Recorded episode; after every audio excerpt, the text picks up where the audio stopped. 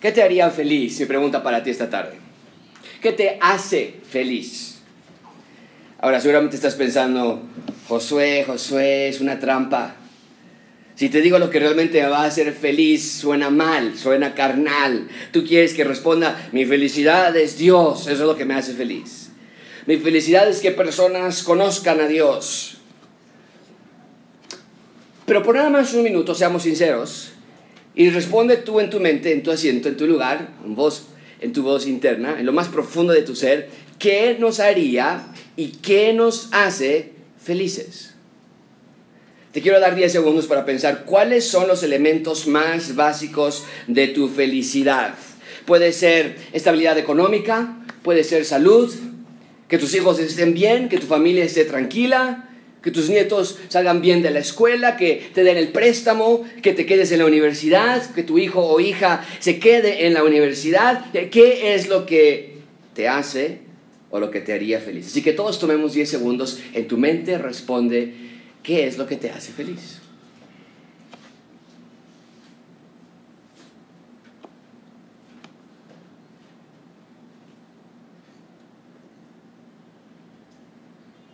Bien, yo no sé qué es lo que te haga feliz, ni sé lo que es lo que te traiga felicidad y tranquilidad emocional, pero cualquier cosa que hayas pensado hace un segundo, si fuiste realmente sincero con Dios, quiero que lo pongas frente a Dios.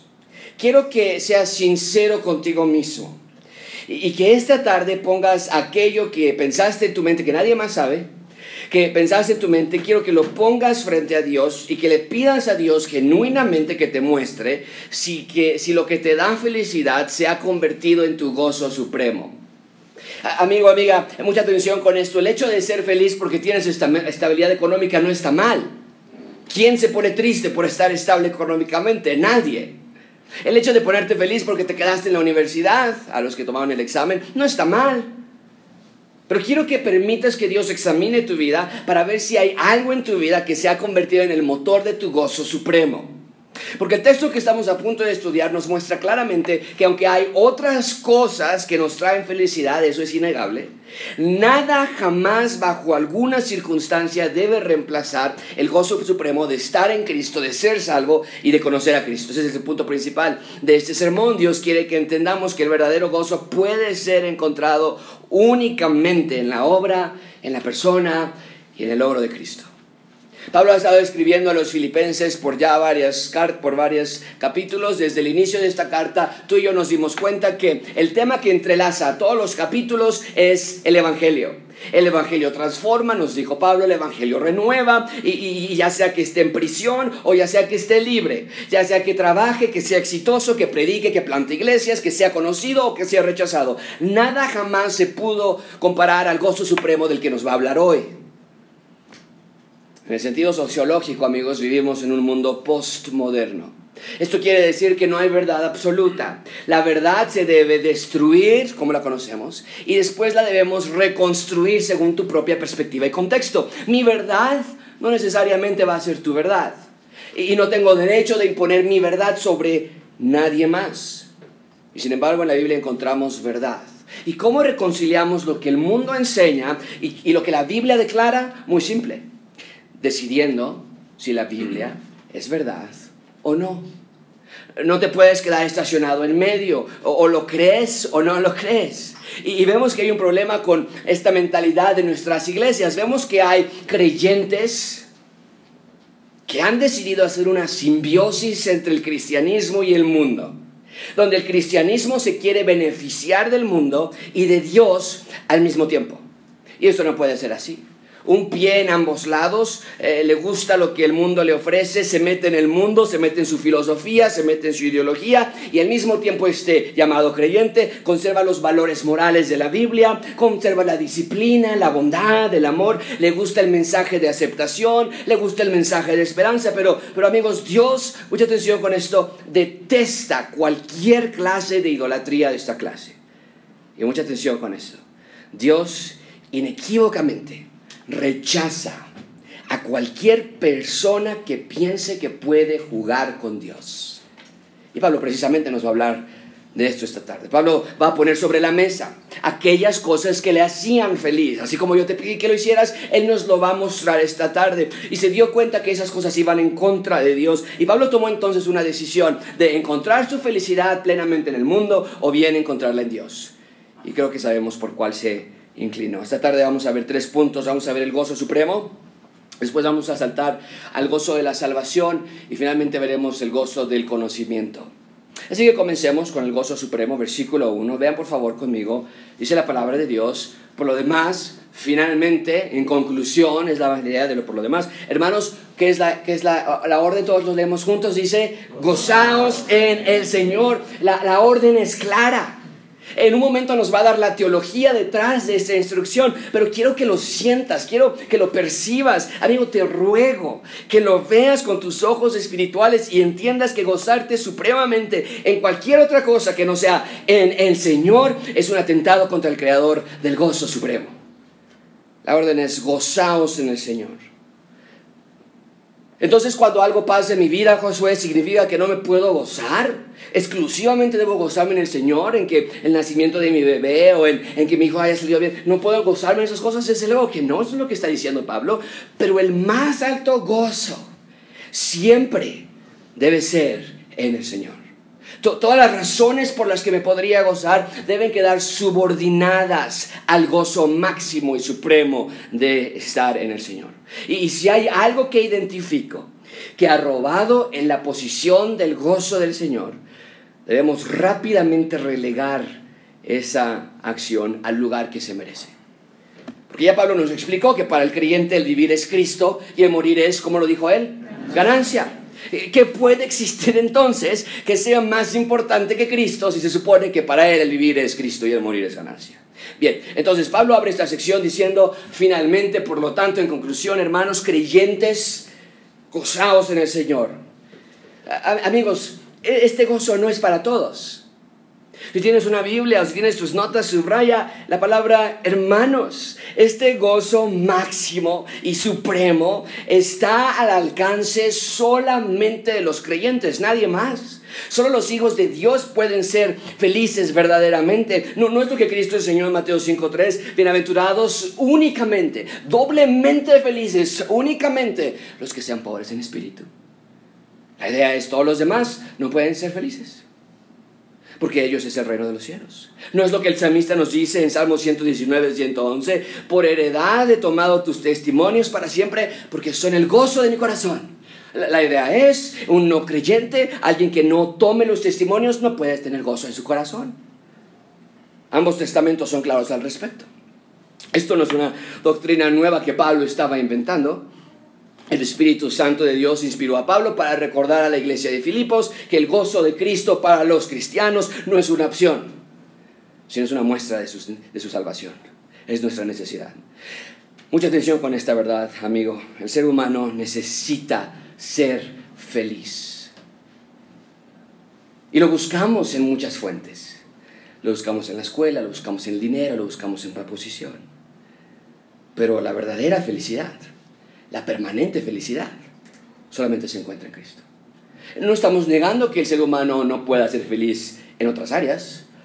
Ha sido una fiesta donde hay personas que se están emborrachando. Aparentemente hay una felicidad externa. Pero lo que Pablo está diciendo es que la verdadera clase de felicidad solamente se encuentra Cristo. Seguramente te ha pasado a ti antes, no estoy diciendo algo nuevo. Te han entregado tu carro nuevo, lo abres, eh, huele todavía el olor del carro nuevo. Las personas que están vendiendo te tratan como si fueras el rey. Pase el Señor por aquí, aquí está su auto nuevo, eh, te ha entregado tu casa, o, tienes un empleo nuevo, o te suben el sueldo, o, te ganaste un premio, o tu familia te visita, o te dan un reconocimiento. Y, al pasar del tiempo, la felicidad que era real, no es, no es, eh, negable, no, no es que no era verdad, era real, esta felicidad se va disipando. Amigo, por favor, obedece la voz de Dios que te está diciendo esta tarde, tu felicidad verdadera y máxima solo la puedes encontrar en mí. Ven conmigo la segunda parte del versículo 1. A mí no me es molesto el escribiros las mismas cosas y para vosotros es seguro. Subrayen esa palabra, piensen en esa palabra. Seguro. Vivimos en un mundo inseguro, ¿no es cierto? Por eso tenemos seguros. No es seguro manejar, mucho menos en la Ciudad de México, por eso nos obligan a comprar un seguro de auto. el subsuelo y las placas tectónicas de la Ciudad de México no son seguras, por eso tenemos seguros de casa. No, no es seguro que vivamos hasta los 80 o 90 años, por eso tenemos seguros de vida. No es seguro que siempre podamos laborar, habrá un accidente que tal vez no nos mate, pero nos deje discapacitados, por eso tenemos un seguro de discapacidad. Pero lo que Pablo está argumentando aquí es que no hay mayor seguridad que la de gozarte en el Señor. Amigo, es inseguro que no te goces en el Señor. Poner tu mira y poner tu esperanza en las cosas del mundo, literalmente dice Pablo, aguas, es peligroso te va a causar frustración, te va a causar vacío, porque hay un desvarío entre lo que haces y lo que obtienes. Te das cuenta que conforme el trabajo aumenta, tu felicidad no aumenta en la misma proporción. Te das cuenta que entre más tienes, tu infelicidad no incrementa en la misma proporción. Te das cuenta que entre más tienes, tu felicidad no incrementa. Correr más rápido no necesariamente te hace llegar primero. Ganar más no necesariamente te trae paz. Ser el primero de tu clase no necesariamente te da lo que esperabas. Amigos, es inseguro. Poner tu felicidad en algo que no es el Señor. Es lo que Pablo está diciendo. Es la razón de los suicidios, esa es la razón de la depresión, esa es la razón de las tristezas, esa es la razón de los divorcios. Que pusimos nuestra mira en un ser humano, que pusimos nuestra mira en un empleo, que pusimos nuestra mira en las cosas materiales. Y cuando desaparecen, nuestra felicidad se va con ellos. Lo que Pablo está diciendo, el gozo supremo está en el Señor, el Señor nunca va a desaparecer, el Señor nunca va a cambiar. Y Pablo no se cansa de repetirlo constantemente en esta carta, dice, es seguro, no me molesta decirles. Recuerda este texto, Dios quiere que entiendas, el verdadero gozo de el ser humano solamente puede ser encontrado en la obra y persona y logro de Cristo. Entonces, nuestro gozo es en el Señor, particularmente porque en Él tenemos salvación de pecados. Ven en segundo lugar el gozo de la salvación, no nada más el gozo supremo que es en el Señor. ¿A qué se refiere con estar en el Señor? Se refiere a que tenemos salvación. Vean conmigo, versículo 2 dice la palabra de Dios, guardaos de los que perros, guardados de los malos obreros, obreros, guardados de los mutiladores del cuerpo. Entre los judíos aún existía la mala interpretación de que la salvación se obtenía a través de un estricto acto de modificaciones externas.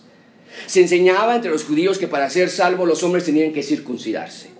Ustedes recuerdan la circuncisión en los varones bebés, era una manera de identificación con Dios y con su pacto, lo vimos parte del pacto en la mañana, pero, pero nunca fue el medio de salvación, la circuncisión jamás significaba que eran salvos, siempre fue una manera de identificarte con Dios y con su pueblo, algo parecido con lo que hacemos hoy con el bautizo, por cierto.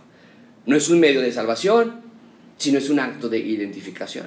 Y Pablo llama a las personas que estaban enseñando tales cosas de que para ser salvo tenías que circuncidarte, los llama perros. Y esto es sumamente interesante, porque los judíos llamaban a los gentiles perros. En ese entonces no se domesticaban como hoy día lo hacemos. Eran animales salvajes que vivían solamente de la basura y buscando los desperdicios de las personas. Y los judíos llamaban a los gentiles perros. Pero Pablo voltea esa descripción hacia los judíos y la idea no era que era una guerra de insultos, tú eres un perro, no, tú eres un perro. Sino que Pablo les decía, ¿quiénes son realmente los que están buscando basura? ¿Quiénes son realmente los que están alimentándose de basura? Son ustedes los judíos. Los judíos estaban tratando de vivir de basura en lugar del pan de vida. Querían chatarra en lugar del Evangelio. Y Pablo les pide, cuídense de los malos obreros, versículo 2, los que no hacen el trabajo de manera espiritual, los que maliciosamente engañan a las personas. Y, y para nosotros es la misma orden, por cierto. Desafortunadamente tenemos nosotros el mismo problema que ellos tenían en ese entonces.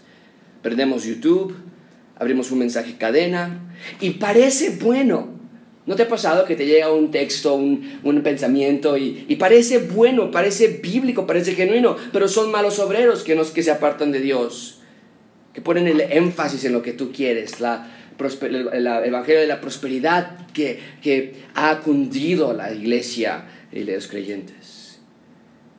Esa clase de evangelio pone tu énfasis en tus logros y tus sueños no en las cosas que son de arriba y las que son eternas. Pablo dice, guardados de los mutiladores del cuerpo, versículo 2 al final. Eh, ¿Qué quiere decir esa frase, mutiladores del cuerpo? Mutilar el cuerpo es un acto de idolatría. La única otra ocasión en la que encontramos esta palabra en la Biblia es cuando los profetas de Baal eh, se trataban llamando a sus dioses y se mutilaban. junto con eh, los eh, profetas, los profetas que eran de Baal. Mutilar el cuerpo es un acto de maldad, de descontrol, de, falta de respeto a Dios. Y, lo que está diciendo Pablo es, es describir a los judíos que insistían en, la circuncisión como mutiladores. Esto era impensable para los judíos. La, la circuncisión era un acto genuino de ortodoxia teológica. Pero Pablo les llama mutiladores, porque se veían a otro Dios, no a Yahweh.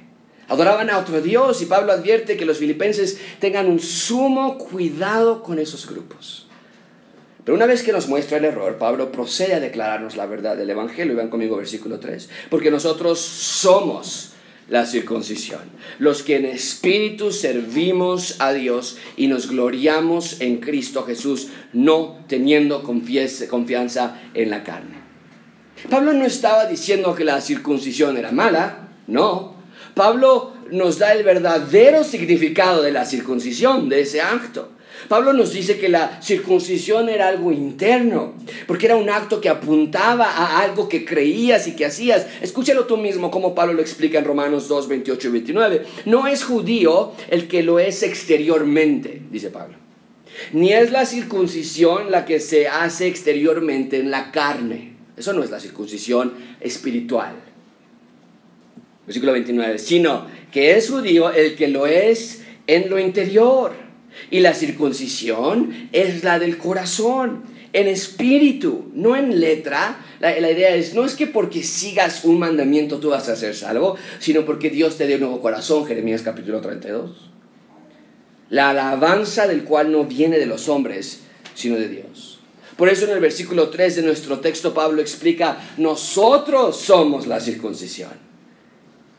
Y se refiere a la verdadera clase de conversión e identificación en Cristo. Y como evidencia nos da tres características que marcan a un creyente. Dice versículo 3, déjame lo encuentro. Dice versículo 3, nosotros somos los de la circuncisión. Y nos va a dar tres características y quiero que las busques y que veas si tienes alguna de ellas en tu vida. En primer lugar dice, somos la circuncisión porque nosotros servimos a Dios. Nosotros somos verdaderamente salvos porque, no porque nos gloriamos en Cristo. Y nosotros somos verdaderamente salvos porque no confiamos en la carne. ¿Cuál de esas tres tienes tú? Pablo explica en primer lugar, la salvación es interna. Pero, pero aunque es interna, produce cambios externos. Y el primero de ellos dice, nosotros servimos a Dios. Nosotros servimos a Dios. La, idea de esta frase es que son herramientas que Dios utiliza para su ministerio. La, idea es que son utensilios de Dios para su servicio. La pregunta para ti esta tarde es qué tan disponible estás para Dios. Y no me refiero con este local o a este local, porque recuerden, la iglesia no es este local. Me refiero en tu vida diaria. ¿Qué tan disponible estás para estudiar la palabra de Dios durante la semana? ¿O estás muy ocupado? ¿O estás muy ocupada? ¿Qué tanto tiempo tienes para iglesia en casa con tu familia? O estás muy ocupado, o estás muy ocupada. ¿Qué tan disponible estás para orar y hablar con Dios? ¿Qué tan disponible estás para mortificar los deseos de la carne? Pablo nos dice, un verdadero creyente es alguien que sirve a Dios. No nada más esto. Nos dice que un verdadero creyente, versículo 3, servimos a Dios y nos, ¿qué dice? Gloriamos en Cristo. La idea de esto es muy simple. Nada te trae mayor satisfacción que Cristo sea glorificado. Más que Cristo sea glorificado en tu vida, en tus pensamientos, en tu vida privada, en tu vida pública, en tu empleo, con tu familia. Quieres que el nombre de Cristo sea magnificado, levantado, glorificado. E, esto es lo que Cristo nos enseñó ahora en la oración modelo, modelo de Mateo capítulo 6. Padre nuestro que estás en los cielos. Lo primero es que glorificado sea tu nombre. Ah, ahora nada más déjame hacer un paréntesis aquí. Cristo nos dijo que oráramos en el nombre, que, que oráramos que el nombre de nuestro Padre sea glorificado, pero en este texto Pablo nos dice que debemos gloriarnos en el nombre de Cristo. ¿Lo notaste? Mateo capítulo 6 dice, eh, cuando oren, oren así, Padre nuestro que estás en los cielos, glorificado sea tu nombre, santificado sea tu nombre. Y sin embargo Pablo aquí nos está diciendo, nos gloriamos en Cristo Jesús. ¿Por qué? Eh, la respuesta es muy sencilla, porque Cristo es Dios. Vemos un ejemplo aquí más de la divinidad de Cristo como la segunda persona de la Trinidad. Bien, y después en el versículo 3 dice, nos gloriamos en Cristo Jesús y no tenemos confianza que En la carne. Esto quiere decir que nada de nuestros logros, Nada de nuestras tradiciones o pensamientos o ideologías o alcances o educación tiene el valor que Cristo tiene. Nuestra esperanza está en Cristo y en lo que Él ya hizo por nosotros. Escucha cómo lo dice el salmista en Salmo 27. Déjame ver si lo pusieron. Sí, aquí está. estos confían en carros. Aquellos confían en caballos pero nosotros confiamos en el nombre de Yahweh nuestro Dios y tendremos memoria de él. Eso es lo que Pablo está enfatizando, que el verdadero creyente está enamorado de Cristo. ¿Al 100%? ¿Hay alguien aquí enamorado de Cristo al 100%? Desde luego que no. En esta tierra es imposible, con esta naturaleza pecaminosa, pero debe haber una fascinación por Cristo, por su obra, por su persona, por su amor a nosotros. El verdadero cristiano, amigos, debe entender que todo lo humano es temporal. Estudiamos, trabajamos, ahorramos, invertimos, claro que sí, desde luego que sí. Debo buscar por mi pensión, por supuesto que busca por tu pensión. Debo buscar por la educación de mis hijos, desde luego que hazlo. Pero nuestra verdadera fuente de alegría es Cristo. Y para ejemplo de ello, Pablo nos da su testimonio personal. Nos habla de lo que él consideraba antes como sus tesoros. Y nos va a mostrar que lo puso ante Dios. De la misma manera que te pedí que lo hicieras al principio de esta clase.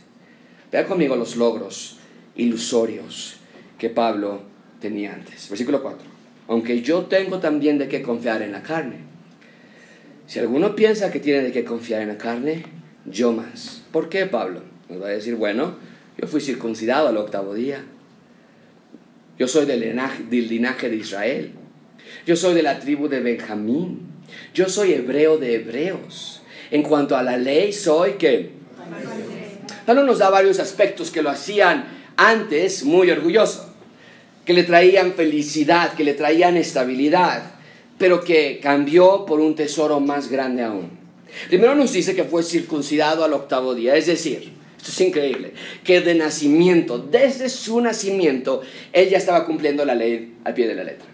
La, ley decía que tenías que circuncidar a tu hijo varón al octavo día. Y, desde su nacimiento, dice Pablo, fui intachable, fui seguidor de la ley. Desde luego que él no lo hizo, pero la idea es, incluso en mi nacimiento yo estaba cumpliendo la ley. Después nos dice que era circuncidado el octavo día del linaje de qué? Esto quiere decir que era de nacionalidad de Israel por nacimiento. No se hizo un judío en edad adulta, como otras personas que podían hacerse judíos también, sino que nació siendo un israelita. Más aún nos dice que era de la tribu de qué? Benjamín. Benjamín. ¿Por qué esto era importante? Porque la tribu de Benjamín fue la única tribu de las doce tribus que se unió con la tribu de Judá para formar una coalición. Ustedes recuerdan, lo hemos estado viendo, que diez tribus del norte formaron el reino de Israel y dos tribus del sur formaron el reino de Judá. Era la tribu de Judá y la tribu de Benjamín. Y por excelencia, el reino del norte fueron considerados siempre como apóstatas. Habían sido capturados por los asirios, lo vimos en la clase de Daniel, y se juntaron con los asirios en lugar de que hubiera un Daniel, un Sadrach, un Mesach, un Abednego.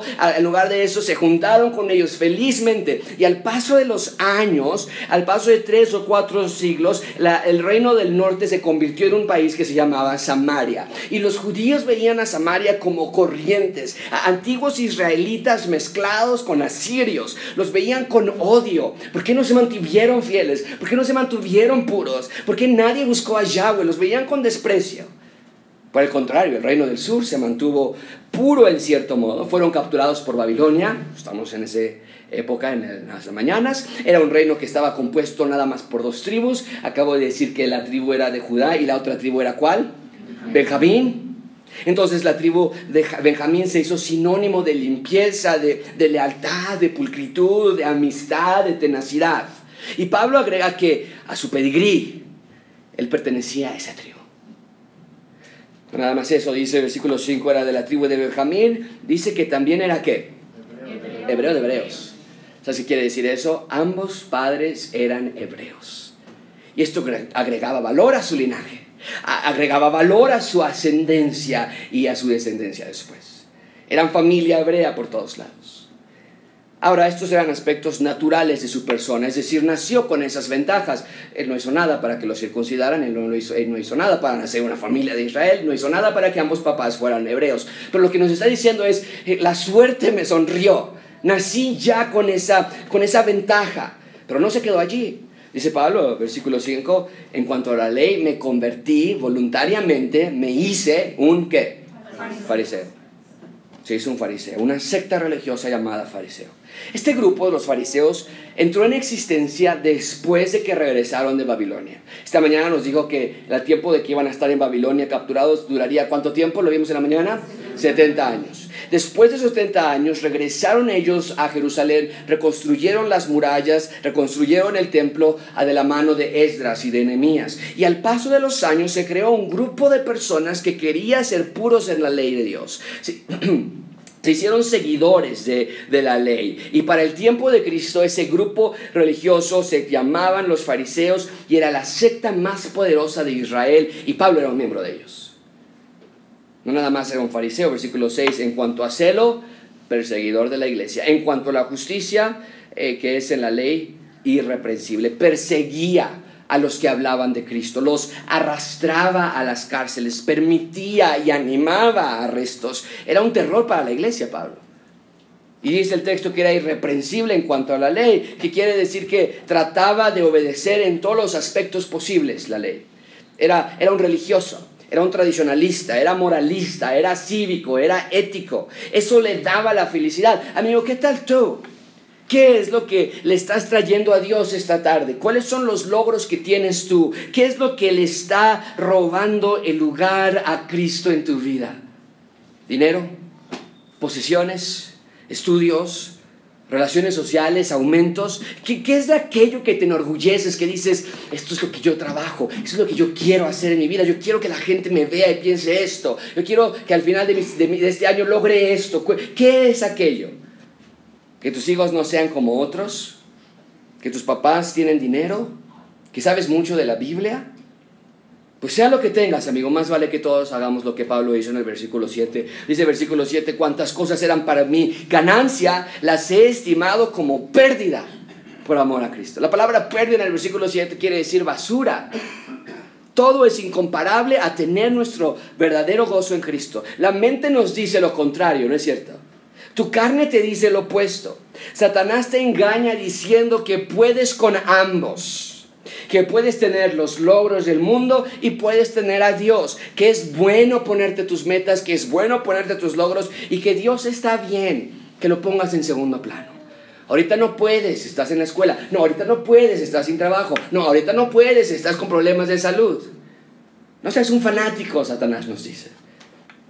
Tienes que ser el mejor de tu escuela, tienes que ser el mejor en tu trabajo. Pero pon, mucha atención con esto, amigos. Si tus días se pasan invirtiéndolos en ti, en tus logros, se van a consumir cuando sean probados por el fuego de Dios.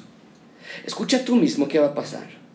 Cuando nosotros como creyentes, ya somos creyentes, estemos enfrente de la presencia de Dios y traigamos nuestros logros y nuestras obras ante Dios. Lo que hicimos durante nuestros años en la tierra. Pablo lo dice así en 2 Corintios 3:12.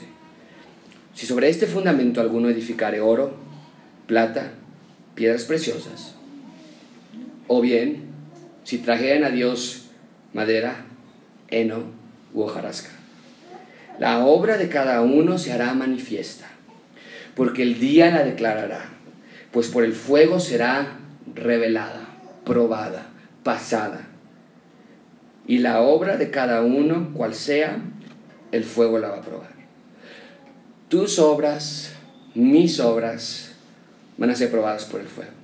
Y si no son de oro, de plata y de piedras preciosas, si trajimos a Dios heno, madera y hojarasca, rápidamente se van a consumir. Y no va a tardar mucho tiempo. Y vamos a ver que realmente pasamos nuestros días en la tierra sin hacer absolutamente algo que tiene valor eterno. Cristo lo dijo así en Lucas 16. También les refirió una parábola diciendo, la heredad de un hombre rico había producido mucho, un buen inversionista. Nosotros diríamos, bien, ese, que venga, que nos hable de negocios esta persona. que nos enseñe cómo, que la disciplina y nos dé los secretos del éxito. Y él pensaba dentro de sí, ¿qué voy a hacer? Ya no tengo dónde guardar todo mi dinero, todos mis frutos. Y dijo esto, y dijo, esto haré, voy a derribar mis graneros, los voy a edificar más grandes, voy a guardar todos mis frutos y mis bienes y voy a decir a mi alma, Acapulco, a Cozumel, a Hawái, de vacaciones, pensión, jubilación para siempre. Repósate, come, bebe, regocíjate. Pero Dios le dijo, Dios, necio, esta noche viene a pedir tu alma. Lo que has provisto, ¿de quién será? Así es el que hace para sí tesoro y no es rico para con Dios. ¿Para con quién eres rico tú? Porque Dios no quiere que seas pobre. Pero el problema es que pensamos solamente en la riqueza material. Dios quiere que seamos ricos, pero de cosas espirituales, de las que tienen valor eternal, no temporal. Por eso Pablo las toma por basura por amor a Cristo. Pablo ve la realidad de la vida. Pablo ve que Cristo es el tesoro. Pablo no era pobre. Pablo era rico, pero era rico en Cristo. Pablo no se quedó sin nada. Pablo obtuvo todo. Y podrás tener la mentalidad más empresarial de todos en este mundo. Podrás tener el negocio más próspero de todos en México. Podrás salir en la lista de las 100 personas más importantes de México. Podrás salir en la revista Hola o en las revistas Forbes. Podrás salir en el cuadro de honor de tu escuela. Podrás tener a la familia más unida o podrás tener la pensión, la pensión más gorda de todos tus amigos. Pero te puedo decir sin temor a equivocarme que tu felicidad, tu prosperidad, tu estabilidad no se compara a lo que Cristo te ofrece. La felicidad que el mundo da es condicional, es temporal. Constantemente tienes que recargarla, constantemente tienes que renovarla, constantemente tienes que comprarla de nuevo. Pero Cristo nos prometió en Juan 14, 4, 14, el que bebiere del agua que yo les doy, él jamás va a tener sed de nuevo. E-, ese es el gozo de la salvación. E-, e-, eres salvo en Cristo y como persona salva, nada más te trae la misma clase de felicidad que de recordar constantemente yo soy rico en Cristo. Y todo lo demás es pérdida. Como creyente, sirve como creyente sirves a Dios, glorificas a Cristo y no confías en tus logros, amigo. Bien, por último vean conmigo el gozo del conocimiento. El gozo del conocimiento. Versículo 8. Y ciertamente por aún estimo todas las cosas como pérdida. ¿Por qué? Ella nos dijo que era por amor de Cristo. Pero no es que se va a quedar sin algo, dice Pablo, ahora lo hago por pérdida para alcanzar la, la excelencia del conocimiento de Cristo Jesús. Mi Yahweh, Señor, en el Nuevo Testamento es comparable a Yahweh, por amor del cual lo he perdido todo y lo tengo por basura para ganar a Cristo. La verdadera ganancia es conocer a Cristo. Pablo ya conocía a Cristo. Este pasaje, Filipenses capítulo 3, escribió aproximadamente 20 años después de su momento de salvación en el camino a Damasco. En un sentido, Pablo ya conocía a Cristo. Pero, pero el punto es que no importa qué tantos años pasen, debemos continuar con un significativo conocimiento de quién es Cristo. Es un diario descubrir de quién es Él, qué hizo por nosotros, cómo es, qué piensa, qué quiere, cómo lo quiere. Conocer a Cristo nos hace más como Él. Conocer a Cristo se hace a través de las escrituras. No leer las escrituras de una manera golpeada, relegada a la última parte de tu día, sino cuando pones la lectura como parte central de tu vida, entonces conoces a Cristo. Ora antes de leer, amigo. Pide a Dios que abra tus ojos espirituales para que veas el rostro de Dios y que junto con Pablo puedas decir, quiero la excelencia del conocimiento de Cristo. Esta clase de vida te, te da una nueva identidad. Vean conmigo versículo 9. Y una vez que conozca a Cristo, voy a ser hallado en Él, no teniendo mi propia justicia. Lo dijo Daniel en la mañana, lo dijo a Tito, mi propia justicia que es por la ley, sino la que es por la fe de Cristo. La justicia que es de Dios por la fe. Nuestra identidad, nuestra esperanza, nuestro futuro no está basado en nosotros mismos, sino está basado en la justicia que es por la fe de Cristo. La justicia que es de Dios y que la imparte a todo aquel que en Él cree. Dios, Dios quiere dar su justicia por medio de la fe. De otra manera, nunca vamos a poder entrar al reino de los cielos. Cristo se lo explicó así a Nicodemo en, en, Juan 3.3, de cierto, de cierto te digo que el que no naciere de nuevo no puede ver el reino de Dios. Es imposible ir a Cristo por nuestra propia justicia, por eso Cristo tuvo que descender al cielo para nosotros. Necesitamos nacer de nuevo y nacemos por medio de la fe en la justicia de Dios. ¿Para qué? Versículo 10. En el propósito, a fin de conocerle. Pero, pero ya nos dijiste que le querías conocer. Sí, pero quiero conocerle más. Quiero conocer, no nada más, a Cristo quiero experimentar y ver el poder de la resurrección. Y no nada más quiero tener ese poder de la resurrección un día, quiero también participar en sus padecimientos. Algunos de nosotros diríamos, no, eso no. No, no, no. Sí, el poder de su resurrección, pero sufrimientos, padecimientos. Quiero llegar a ser semejante a Él en su muerte. Si es necesario morir, yo muero. Si de alguna manera llegase a la resurrección entre los muertos para pasar una vida conociendo a nuestro Señor, para experimentar el mismo poder de la resurrección de Cristo. Pablo quería vivir así. Quería vivir una vida para agradar a Dios. Y si es necesario padecer por su causa, adelante. Si por no hacer trampa me van a ignorar en mi trabajo, si por, por leer la Biblia se van a burlar de mí, si por serle fiel a mi esposa se van a reír a mí, me presionan, adelante, porque yo quiero ser semejante a Él en la vida y en la muerte. Ese es mi propósito en nuestra vida. ¿Te das cuenta por qué la gente sin Cristo necesita otros propósitos en sus vidas? Carrera, negocios, dinero, mujeres, sexo, cosas, cosas materiales. Porque si no tienes a Cristo, tu vida se va a sentir vacía. Y ves por qué es tan triste cuando creyentes en Cristo anhelan las mismas cosas que el mundo está buscando. Amigos, nosotros sí tenemos un propósito para vivir. Nosotros sí tenemos una meta, nosotros sí tenemos una esperanza, tenemos un fin claro, que es vivir para conocer a Cristo, para experimentar el poder que lo resucitó. Ahora puede estar en mí y para sufrir por Él cuando es necesario. Para ser feliz en Él, para encontrar satisfacción en lo que Cristo nos da. ¿Cómo podemos concluir este sermón? Amigo, déjame enseñarte esta, esta frase. ¿Por qué buscar en los desperdicios del mundo si tenemos el tesoro de Cristo? No pisotees su sacrificio. No desperdicies tu vida. No busques sin encontrar. No corras sin llegar. No sonrías sin realmente ser feliz. La felicidad solo está en Cristo. Es su salvación. En conocerle más. En recordar lo que hizo por nosotros en experimentar el poder de su resurrección. Vamos a orar. Señor, te damos algo.